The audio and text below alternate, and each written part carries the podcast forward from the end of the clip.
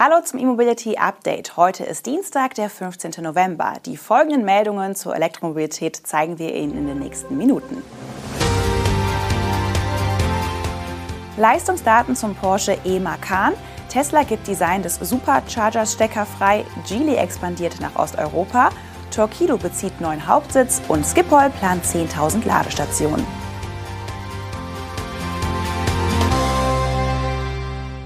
Porsche hat erste technische Details für den kommenden rein elektrischen Macan bestätigt.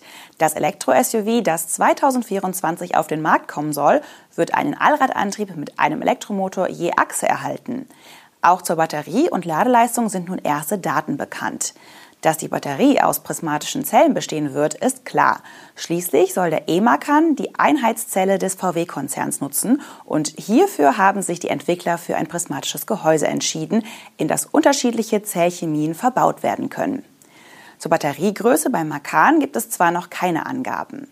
Medienberichten zufolge ist von 100 Kilowattstunden Energiegehalt die Rede. Ob brutto oder netto bleibt jedoch offen.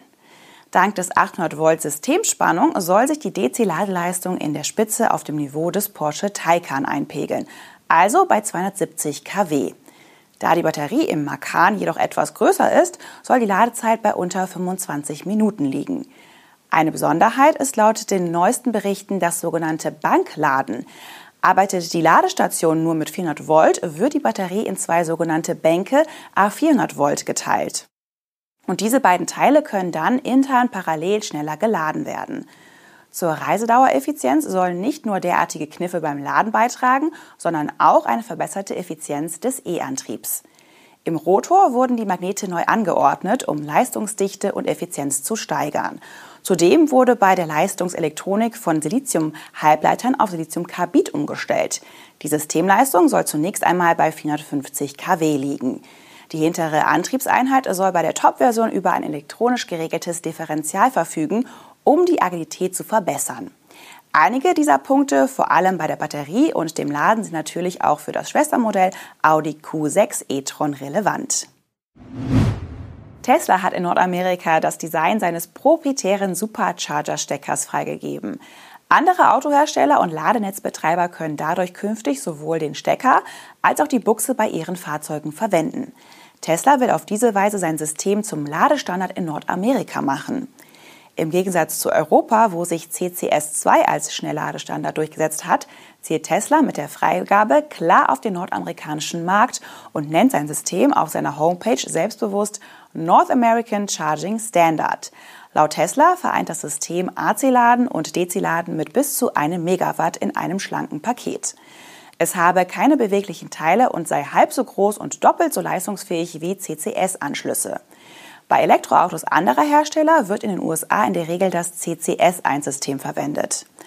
Auf diesen Standard setzen Hersteller offene Ladebetreiber wie etwa Electrify America und EVgo. Wie genau das DC-Laden mit bis zu einem Megawatt erreicht werden soll, bleibt in dem Blog-Eintrag von Tesla allerdings offen. Angaben zur Kühlung macht der Hersteller nicht. Als Tesla 2012 mit dem Model S auf den Markt kam, gab es weder eine ausreichende Infrastruktur noch Standards, die entsprechend leistungsfähige Ladesysteme ermöglicht hätten. Daher hatte Tesla einen eigenen Ladestecker entworfen und seitdem weiterentwickelt, ohne an Standards gebunden zu sein.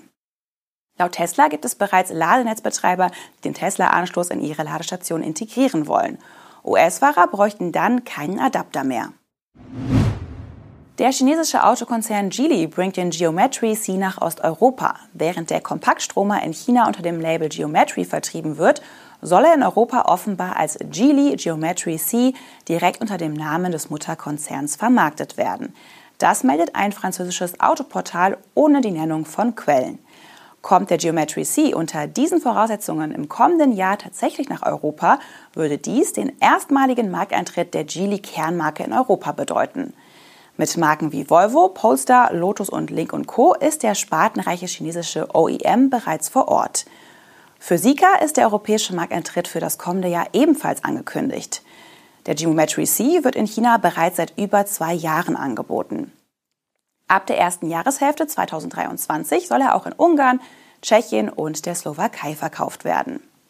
Hintergrund ist eine Anfang des Monats vereinbarte Kooperation zwischen Geely und dem ungarischen Autoimporteur Grand Automotive Central Europe. Weitere Modelle könnten also folgen. Beim Geometry C handelt es sich um ein Crossover in beinahe klassischer Kompaktwagenform. Das Modell kommt auf einen Radstand von 2,70 Meter bei einer Gesamtlänge von 4,43 Meter. Mit 1,56 Meter ist der Geometry C auch eine Handbreit flacher als einige gängige SUV-Modelle. Der E-Antrieb stammt von Nidec und leistet 150 kW. Angeboten werden in China zwei Akkuvarianten mit 53 und 70 Kilowattstunden. Die Reichweite liegt demnach bei 400 oder 550 Kilometern, allerdings nach NEFZ. Der Kaufpreis in China beläuft sich auf umgerechnet verhältnismäßig günstige 18.000 bis 29.000 Euro. Immer mehr Menschen entscheiden sich für Elektrofahrzeuge. Umso wichtiger ist ein leistungsstarkes Stromnetz. Welche intelligenten Lösungen brauchen wir in Ergänzung zu einem zukunftssicheren Netzausbau? Nach vier Jahren aufwendiger Forschungsarbeit ist es nun Zeit, ein Fazit zu ziehen. Am 25. November präsentieren wir unsere entwickelten Lösungen und diskutieren die Ergebnisse. Melden Sie sich an für unser kostenloses Online-Event ENET 2.0. Wir freuen uns.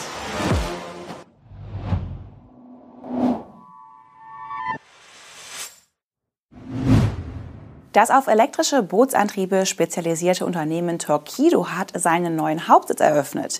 In dem 8300 Quadratmeter großen Gebäude in Oberpfaffenhofen bündelt Torquido nun alle Unternehmensaktivitäten von der Forschung und Entwicklung bis zur Produktion. Der Neubau ist in unmittelbarer Nähe des bisherigen Firmensitzes entstanden. Torquido bleibt somit im AirTech Campus Oberpfaffenhofen im Raum München, wo es bereits seit 2012 ansässig ist. Bisher waren die unterschiedlichen Unternehmensbereiche aber auf mehrere Standorte in dem Gebiet verteilt. Im Zuge des Wachstums hatte Torquido nach und nach zusätzliche Flächen angemietet, die gerade in dem Gewerbepark frei waren. In den Tagen vor der Eröffnungsfeier hatte Torquido bereits wichtige Kunden, strategische Partner, Bootsbauer, Händler und Distributoren zu einer Reihe von Strategie- und Technologie-Workshops in den neuen Hauptsitz eingeladen. Der niederländische Flughafenbetreiber Royal Schiphol Group will an seinen Flughäfen bis zum Jahr 2030 insgesamt 10.000 Ladestationen für Elektrofahrzeuge errichten. Im Rahmen der Ausschreibung wurde das Projekt an zwei niederländische Unternehmen vergeben. Die Royal Schiphol Group betreibt nicht nur den Amsterdamer Airport Schiphol, an dem es bislang rund 400 öffentliche Ladestationen für Elektrofahrzeuge gibt, sondern auch Flughäfen in Rotterdam, Den Haag und Lelystad. Wie genau sich die Ladestationen auf die vier Flughäfen verteilen sollen, geht aus der Mitteilung des Betreibers nicht hervor. Es ist aber davon auszugehen, dass aufgrund der Relevanz und Passagierzahlen der Großteil am Flughafen der niederländischen Hauptstadt entstehen wird. Alle Ladepunkte sollen zentral überwacht und gesteuert werden können.